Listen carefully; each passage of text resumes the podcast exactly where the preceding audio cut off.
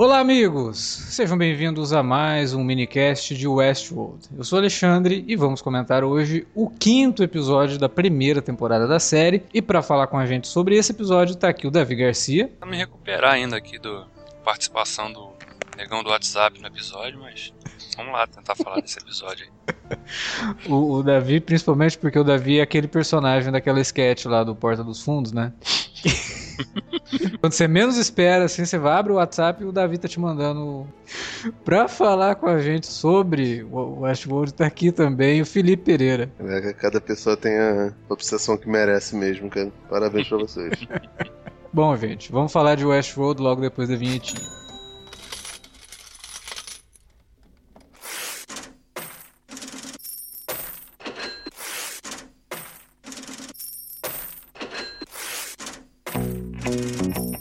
Vou interromper rapidamente o podcast para dizer que se você gosta do conteúdo do Cine Alerta, você pode nos ajudar a fazer mais e melhor. Entre agora mesmo em www.patreon.com barra Cinealerta e seja um dos nossos colaboradores. Você pode receber os podcasts antes de todo mundo, participar de sorteios e até de hangouts mensais com a nossa equipe. Entre, se informe, confira o que queremos trazer para você no futuro e nos ajude. www.patreon.com barra Cinealerta. Pronto, não falei que era rápido? Pode curtir o podcast agora.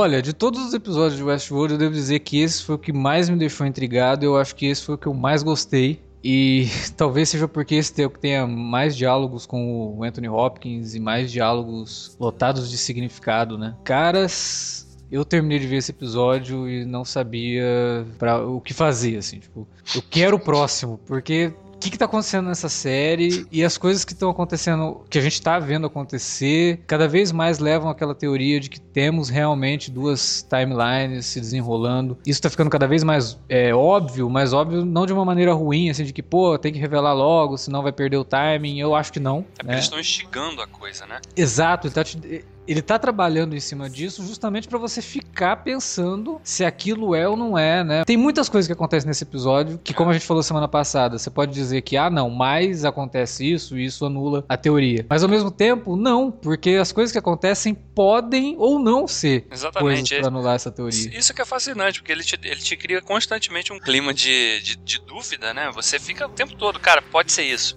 Aí acontece alguma coisa, hum, mas também pode não ser, né? E se não for também, não vai, não vai, não vai ser a coisa assim, tipo, a gente poder falar de alguém for, ah, tá vendo? Me enganaram. Não, porque em nenhum momento eles apontaram que seria isso ou não seria, de forma muito clara. Plantam a dúvida justamente pra você ficar ali mastigando aquilo, né? Ficar, lembra, pô, peraí, o personagem X falou isso pro Y, né? Ou aconteceu isso com o fulano e na sequência seguinte a gente viu uma, uma coisa diferente com aquele mesmo personagem. Você sabe o que que eu acho que é fundamental para que as pessoas não se sintam enganadas com o lance das duas timelines? É que a série já deixou bem claro que alguma coisa aconteceu no passado. Sim, isso tá esta- estabelecido desde o primeiro episódio, né? Então, o que a gente tá vendo ali pode sim ser a, a coisa que aconteceu no passado. O tal do incidente, né? Exatamente, a gente não sabe. Ou a gente sabe, né? A gente tá aqui teorizando. Mas a gente sabe que a série vai lidar com isso em algum momento. E às vezes ela já tá lidando com isso. Então é por isso que eu acho que o espectador não vai se sentir enganado. É A, sé- a construção dessa narrativa em duas frentes aí, ela tá. Se for realmente isso, ela tá muito bem feita. Acho que a montagem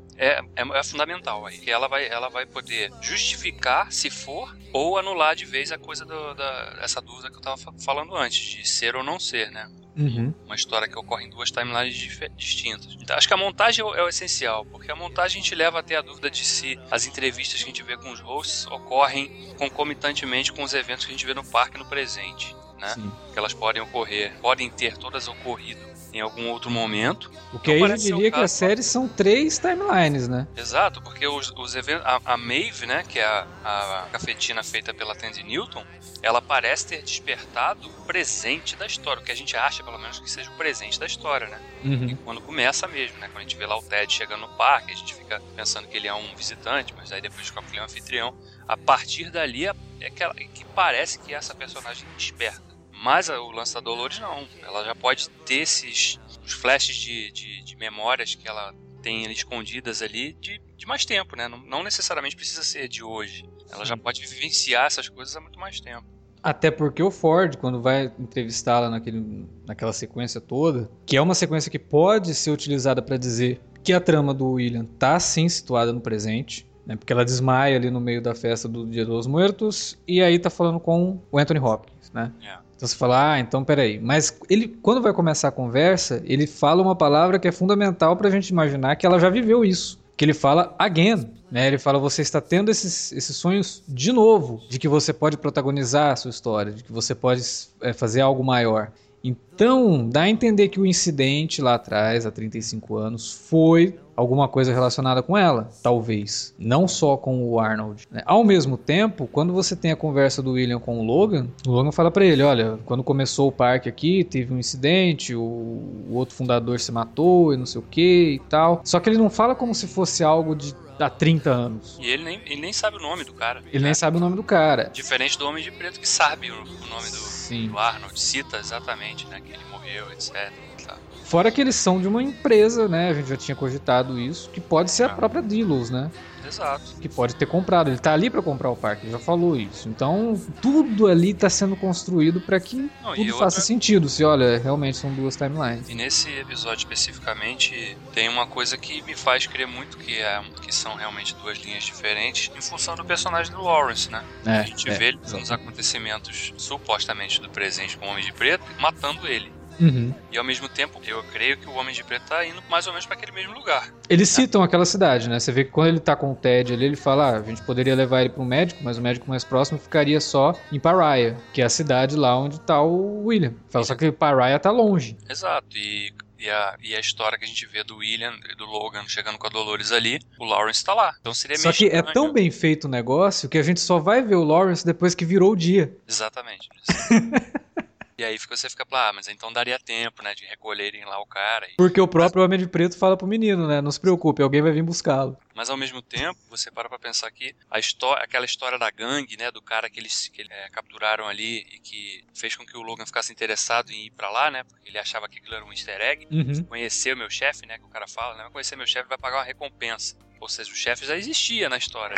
Sim. É, Aí você também teria o quê? Duas histórias com o mesmo personagem ocorrendo paralelamente? É, pode ser o loop, né? O, fim o, tipo, o personagem do Lawrence chegou no fim do looping dele ele voltou ao começo, que é ele como líder da gangue. Mas um, É, é- é tudo, tá tudo muito bem construído, cara. Esse que é o, que é o lance, entendeu? Porque Ah. pode realmente ser, né? Deu o fim do looping dele, beleza, acabou. Mas a forma como o episódio é, é montado, é, é mostrada pra gente, a sequência das, dessas cenas, é, ela faz crer que elas ocorrem num espaço de tempo curto, né? Sim. Pra que, né?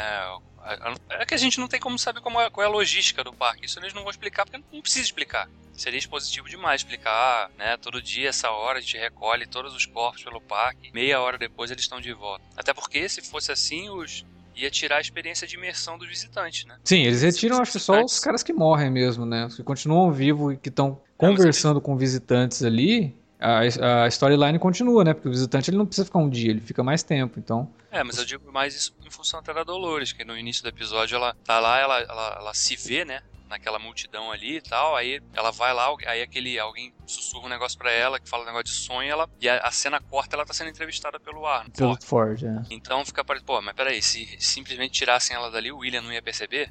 Exatamente, exatamente. Aí fica esquisito, é por isso que eu acho que não ocorrem exatamente ao mesmo tempo, na, na forma sequencial que a série faz parecer que ocorre. Eu acho que nesse sentido de montagem e narrativa, a série tá dando um show, assim, porque ela te deixa instigado e você fica se perguntando a todo momento, né? Sobre essa questão da- das timelines, o que cada personagem representa. O andar da série tá muito bom, o, o- ritmo tá muito bom. E esse episódio eu acho que é o que talvez seja o mais importante até agora, porque ele deu tantos indícios de tantas coisas, respondeu algumas coisas, né? E deixou outras coisas no ar, né? Fez algumas perguntas também, que Porra, eu assistia o episódio, voltava a cena, continuava, voltava outra vez. Eu demorei acho que uma hora e meia pra assistir esse episódio, porque eu não conseguia assistir ele sem voltar algumas coisas e prestar atenção em, em alguns diálogos, né? Principalmente quando o Ford tava em cena. Eu não sei dizer o que que eu achei do, do episódio até agora, na maior parte dele. Porque ele é muito viajandão. É, ao mesmo tempo que ele bota uma lenha na fogueira daquela coisa que a gente conversou lá nos primeiros minicasts sobre se esse mundo vai expandir ou não, é, por mostrar um outro ambiente ali que rolam uns, um, uns bacanais muito loucos e a gente evidentemente associa isso a Roma Antiga e esse negócio todo. Ao mesmo tempo que ele, que ele faz isso, ele coloca outras mil questões, né, de, de os anfitriões estarem viajando entre os mundos e eles conseguirem fazer, fazer isso tranquilamente, sem nenhuma, nenhuma restrição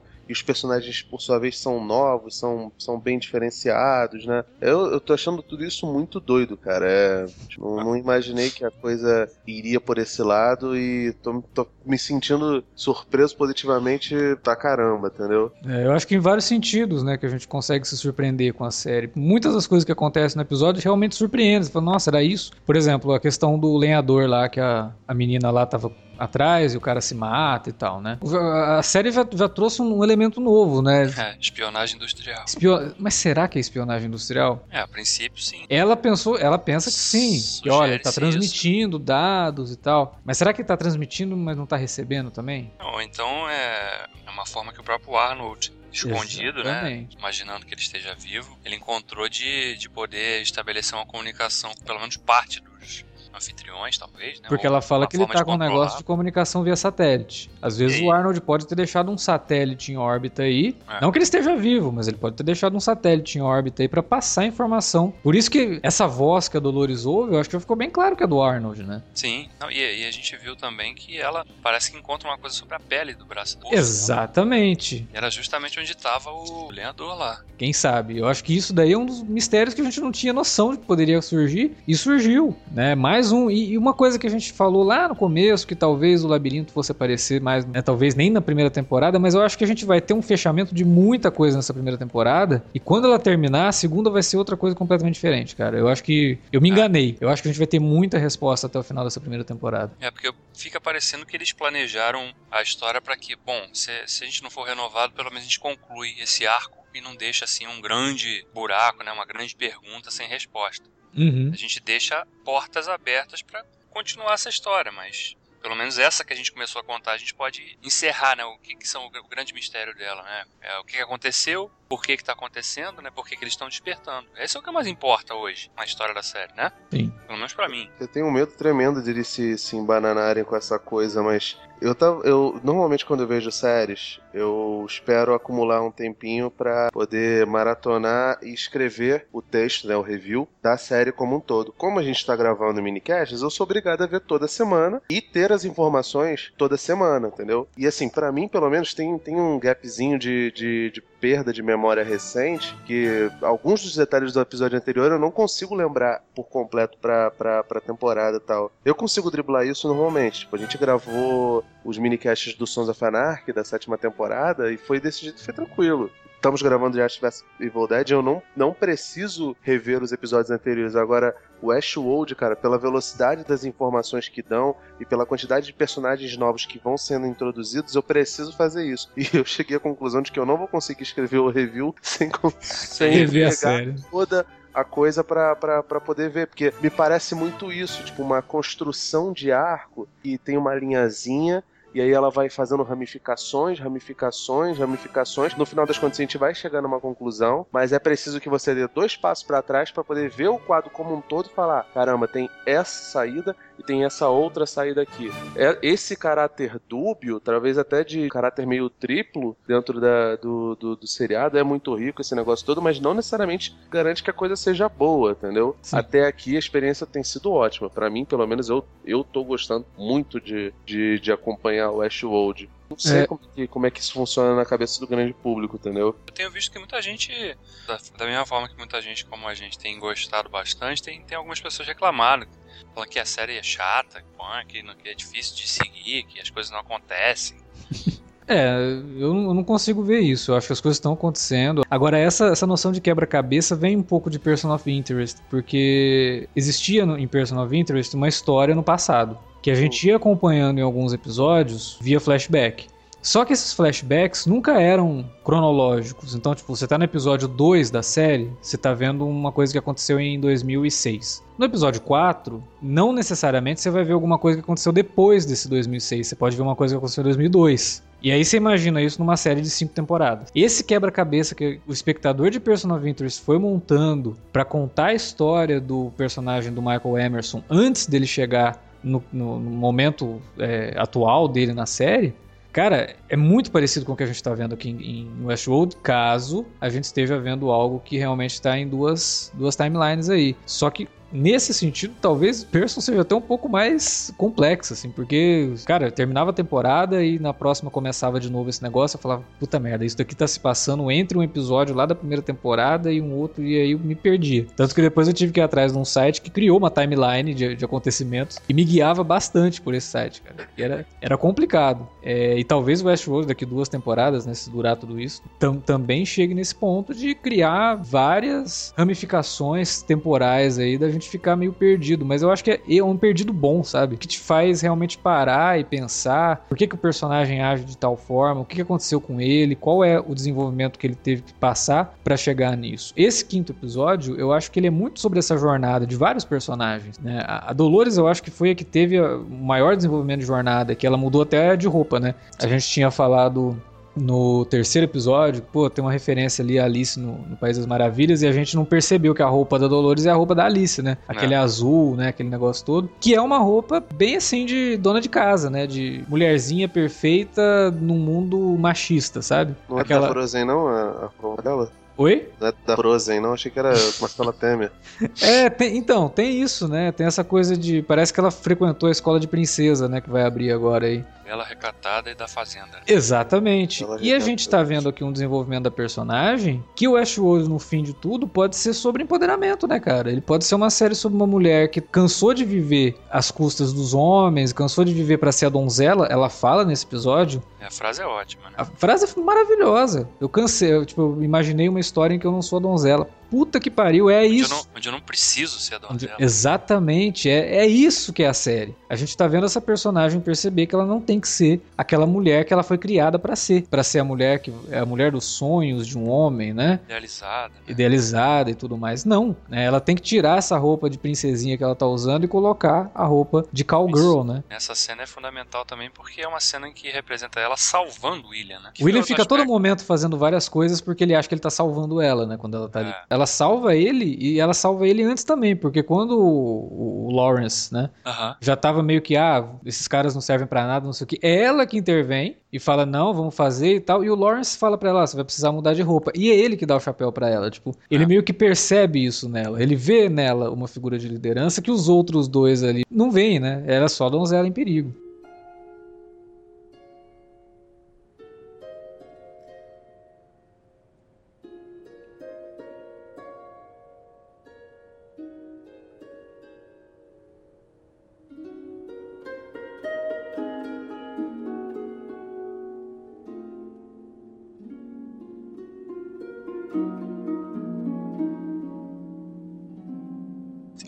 Dois aspectos que eu achei bem interessante desse, desse episódio, né? Trabalhando a questão do William, por exemplo, que nesse episódio ele parece que abraça, né? A coisa do, de entrar no jogo, né? Sim. Tanto que o figurino dele muda, né? Um pouquinho. Ele passa a ter uma, ele passa a ter uma roupa mais escura, né? É, dá uma escurecida. Isso, dá, uma escurecida, na roupa mesmo. Fica mais marrom, né? Tem tons mais marrom. Uma série dessa, nesse nível, não é, não é por acaso. Não, claro. É, ela ajuda a refletir a jornada que o personagem está passando. E outra coisa que eu achei bem interessante também é de, de, desse quinto episódio ter ressaltado um outro conceito de que é à medida que você adentra mais no jogo, ele vai ficando mais intenso. Né? Inclusive e... levando os personagens até se machucarem, né? Porque a gente tem Exato. essa ideia de que ah, os, os, anfitriões não podem matar os visitantes, mas eles podem machucá-los. E até que ponto? Exatamente. Porque eles pegaram o Logan ali, cara, e a hora que o William falar, ah, deixa pra lá e deixa que ele se foda, porque o Logan fala umas coisas bem fortes, né, pro William. Porra, até onde que vai aquilo, né? Eu achei bem interessante também por esse aspecto. E outra coisa, que o episódio abre com aquela conversa do Ford lá com aquele animatronic Old Bill, né? É. Que Bill também é um diminutivo de William, né? Então também é uma curiosidade é, interessante é. também. Ele conversando sobre a. contando a história do cachorro dele, né? Uhum. que vivia ele na coleira, que aí um dia eles levaram pro parque, e aí soltou o cachorro, e a primeira coisa que o cachorro fez foi perseguir o gato e matar, estraçalhar o gato. É. E depois que ele faz isso, ele fica meio perdido sem saber o que fazer. Que é a frase do Coringa lá no Dark Knight, né? O Nolan. Exatamente. Você É, quer- é dos Nolans isso, cara. Os Nolans sempre se, se autorreferenciam, né? É, eu não tinha nem percebido. Você comentou isso antes da gente começar a gravar e eu não tinha nem me ligado da referência, e faz todo sentido. E, e é interessante porque também tá falando da própria natureza do, do- do- dos robôs, né? Dos, dos hosts, porque. Tá, e se a gente der consciência pra eles e falar, ok, vocês não são pessoas, vocês são só robôs criados pra parecerem pessoas, Uhum. e agora vocês podem fazer o que quiserem. O que, que eles vão fazer? Qual vai ser a referência deles de vida, né? A gente não vive no velho, a gente não está no velho oeste, a gente está no futuro, É.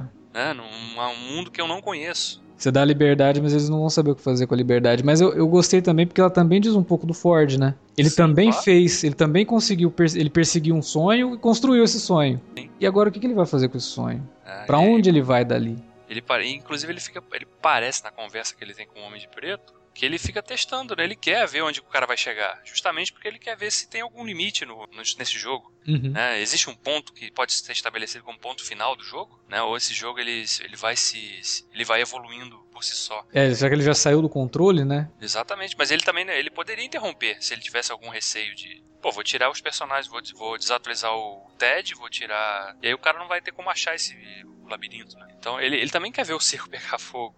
Sim. Eu- por alguma, alguma, por alguma razão ele quer ver onde, onde que, esse, que esse personagem vai chegar, né? E qual é o real propósito. E outra coisa também daquela conversa que revelou pra gente é mostrar, a gente, isso já tinha ficado claro no episódio passado, quando o Ford simplesmente paralisa tudo, né? Durante aquela conversa que ele tem com a, com a chefe lá do, departamento de qualidade, naquela cena ali do, do almoço, jantar, sei lá o que eles estavam tendo. E de aqui de novo, né? Porque fica estabelecida a regra de que nenhum é, visitante pode ferir outro humano, né? Sim. Ou pelo menos não pode ferir o, O deus deles, né? o deus deles ali, né? Porque na, na menor, menor ponta de ameaça, o Ted intervém e. Eu acho até que é mais em cima disso, assim, de que eles não deixariam ninguém ferir o Ford. Né? Então, bem interessante também de mostrar esse aspecto, né? De eles se sacrificam mesmo, né? Se for o caso, pra defender o cara ali. E é uma programação bem filha da puta, né? Tipo, me conta. É, a gente já viu que é. Poética não é o forte dos caras, né? Não. Agora, quanto a, a menina lá da, do controle de qualidade, é, que eu esqueci o nome dela, mas quem estiver ouvindo aí sabe de quem a gente tá falando. Ela não aparece no episódio, né? Mas foi ela que mandou o lenhador pro, pro incinerador. E o cara tava com uma antena, né? Mandando informação pra fora do parque. Será que ela tem alguma coisa a ver com isso? Não se. É, Tava porque ela- tentando apagar os rastros dela?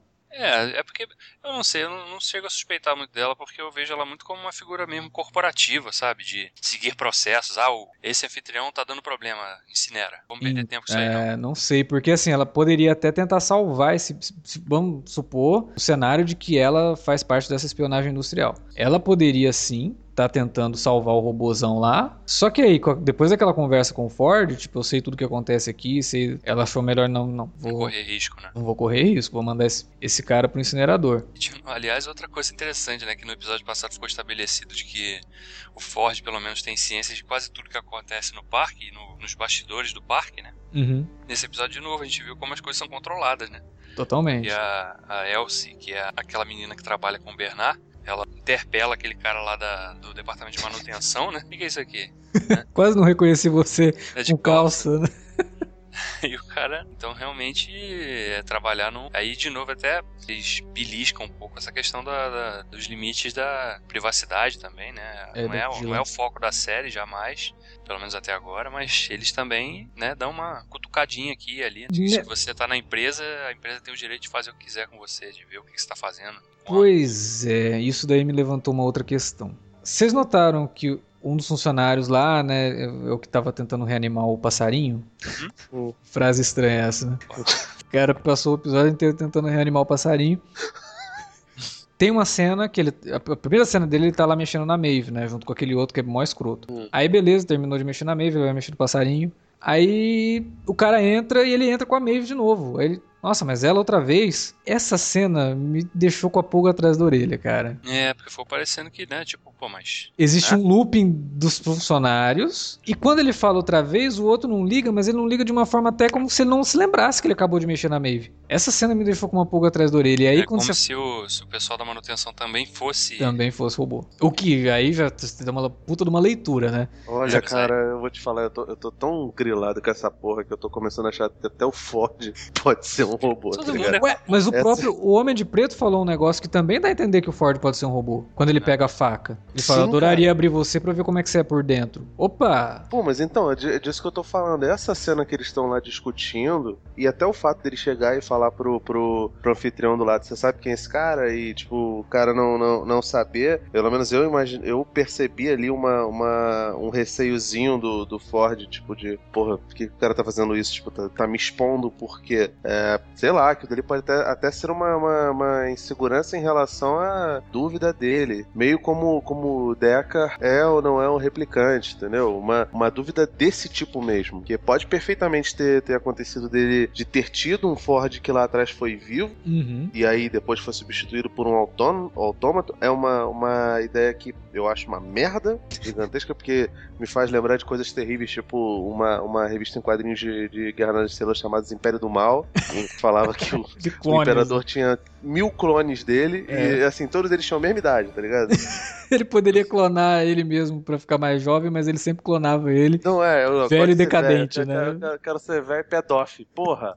Não, né, velho? Mas tudo bem. Mas pode ser, sei lá, cara, que seja um- uma espécie de filho de um, de um Ford lá atrás, sabe? De, de eu sou um grande criador, e aí a, a minha primeira criação, ela é muito inteligente, esse negócio todo, ela se desenvolveu, e ela tem as mesmas características que o humano, né? Que é- aí vai de encontro com aquela coisa de Jeová, o Deus cristão, criou Adão, o homem, a sua imagem e semelhança, com os mesmos defeitos, com as mesmas capacidades de criatividade e tudo mais, entendeu? Pode ser que seja isso, pode ser que não seja absolutamente nada, pode ser que a gente seja Sim, só a gente tá só divagando, a gente tá divagando aqui. Pode ser tudo, mas pode não ser nada. Eu, eu, Mas isso é que é fascinante, né? Eu, Sim, eu, e, e eu acho que adoro, todas as respostas seriam ótimas, assim, porque eu comecei a desenvolver uma teoria própria aqui né? de que se as coisas não estão se passando em, em duas linhas temporais, aliás, isso poderia ser explicado das duas formas. Passando em linha temporal, não, porque a gente é confrontado com a informação dos 35 anos, né? Faz 35 anos que o, o Arnold morreu, faz 35 anos que aconteceu o incidente, 35, a gente fica com esse número muito forte na cabeça. E eu parei pra pensar assim, te- existe a possibilidade desses 35 anos também ser uma programação. E na verdade o parque já tá na ativa aí, há tipo 80 anos, e os robôs já passaram por uma revolução. Já do- dominaram o parque, mas na programação deles, eles também têm um looping aí deles acharem que sempre é 35 anos atrás, assim, tipo, faz 35 anos atrás isso. Então essa ideia explicaria um monte de coisa também, incluindo o próprio Ford, que ele pode ter se perdido nessa ideia também e já é, ele já não é ele mesmo, ele já é uma, um autômato que tomou o lugar dele e que acha que é ele. É O isso. fim dele só é mais complexo, né? Só é mais complexo. E aí seria uma virada fodida, cara. Aí dar um... sair fumacinha da cabeça.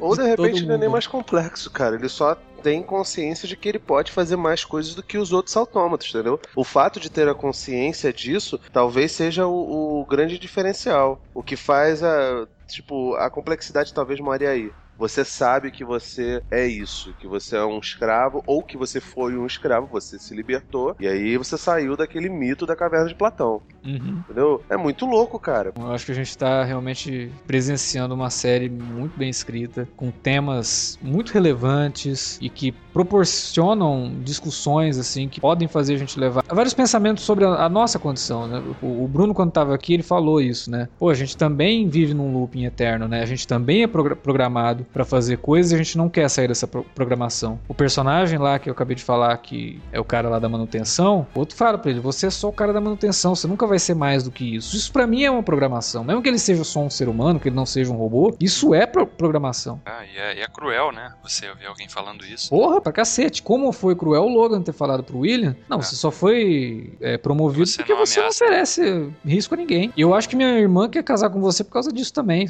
Caralho, né? Então ele também tava dentro de uma programação. Ele é humano? Ok, ele é humano, mas ele também estava dentro de uma programação. Então isso tudo é muito rico. É a gente parar, olhar para aquilo e refletir sobre o que, a série está dizendo. Né? Ela não está dizendo para você tomar cuidado com a tecnologia, muito pelo contrário, ela está dizendo para você olhar para si mesmo e fazer uma jornada de descoberta, que é o que o Homem de Preto está fazendo. E é o que faz com que o Homem de Preto seja esse personagem, perdoe o trocadilho, cinza. Da gente não saber se ele é o vilão ou o herói da história, que também é uma discussão que, que acontece em determinado momento do episódio. Com a Dolores, no caso, né? Mas também é uma pergunta que se faz, né? Quem é o vilão e quem que é o herói dessa história. Então eu acho que essa, esse olhar interno, vamos prestar atenção aqui nisso que a gente está mostrando, nesses padrões que a gente está tá mostrando, a gente não está falando de tecnologia, a gente está falando de programação diária do homem, né, que nós vivemos. Se isso é uma coisa boa, se é uma coisa ruim, só a gente mesmo vai ser capaz de dizer. Né? Ela não é, eu não vejo o Westworld como uma, um conto de precaução. Olha,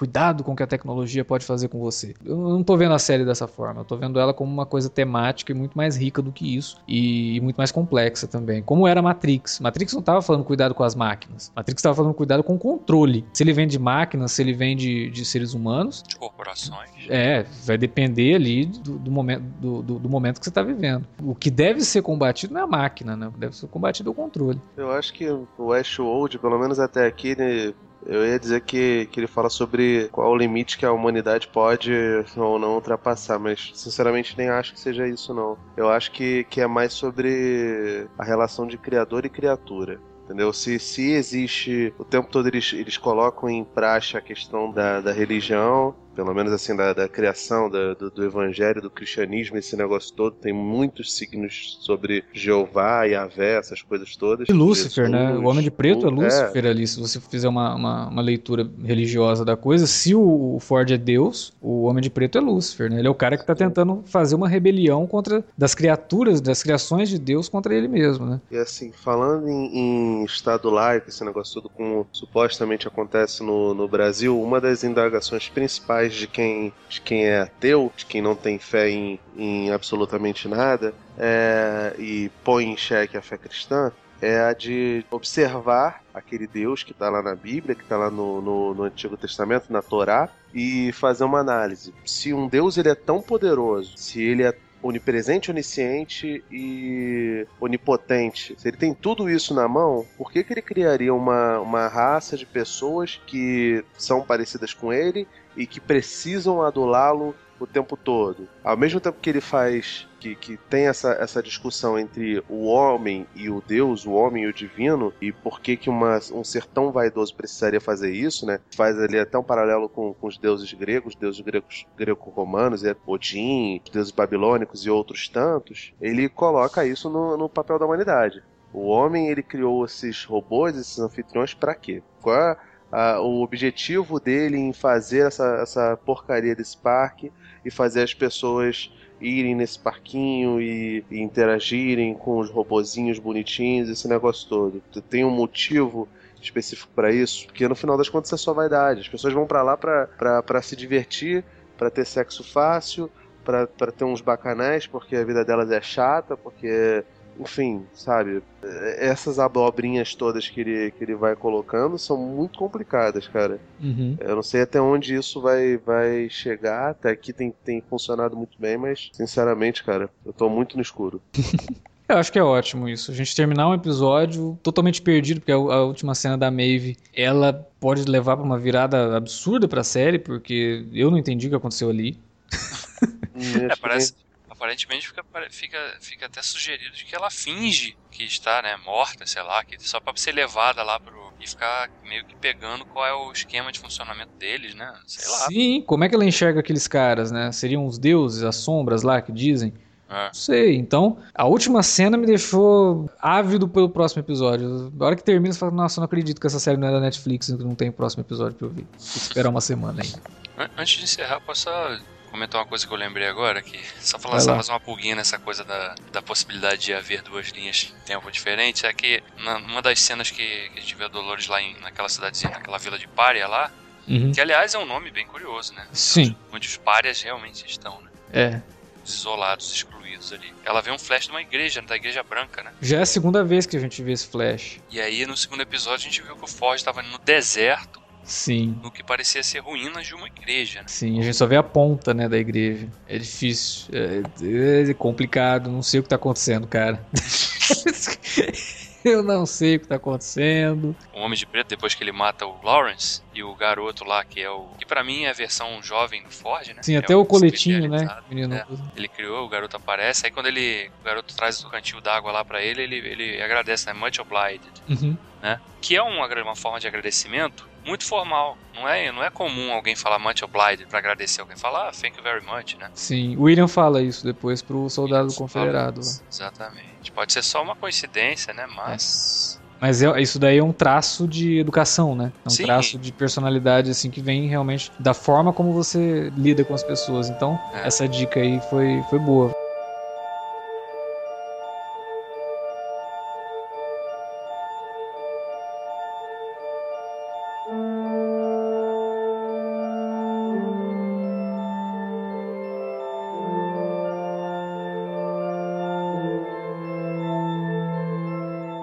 Galera, era isso que tínhamos pra falar sobre o Westworld, quinto episódio que deixou a gente maluco. Eu queria até falar mais, mas isso é um minicast, então não dá tempo, mas a gente espera que você dê continuidade a essa discussão na área de comentários. Então, manda pra gente aí o que, que você achou desse episódio, o que, que você pegou, que a gente acabou não comentando pelo curto espaço de tempo. Tem muita coisa realmente em cada episódio de Westworld, então sempre alguma coisinha acaba ficando de, de lado, mas a gente confia que vocês estão aqui justamente para trazer o que a gente deixou de dizer. Você também pode mandar um e-mail pra gente para alertavermelho@cinealerta.com.br. Estamos nas redes sociais, facebook.com.br cinealerta ou arroba cinealerta no Twitter. Utilize as redes para divulgar os nossos podcasts e também para entrar em contato com a gente. Beleza? Não se esqueça dos nossos projetos lá no Padrinho no Patreon, patreon.com.br cinealerta ou padrim.com.br cinealerta. Temos ali alguns planos que, se vocês puderem, ajudariam bastante a gente a manter o Cine Alerta no ar. Ok? Semana que vem tem mais Westworld, mais Ash vs Evil Dead e mais podcasts aqui no Cine Alerta. A gente conta com a audiência de vocês. Até lá.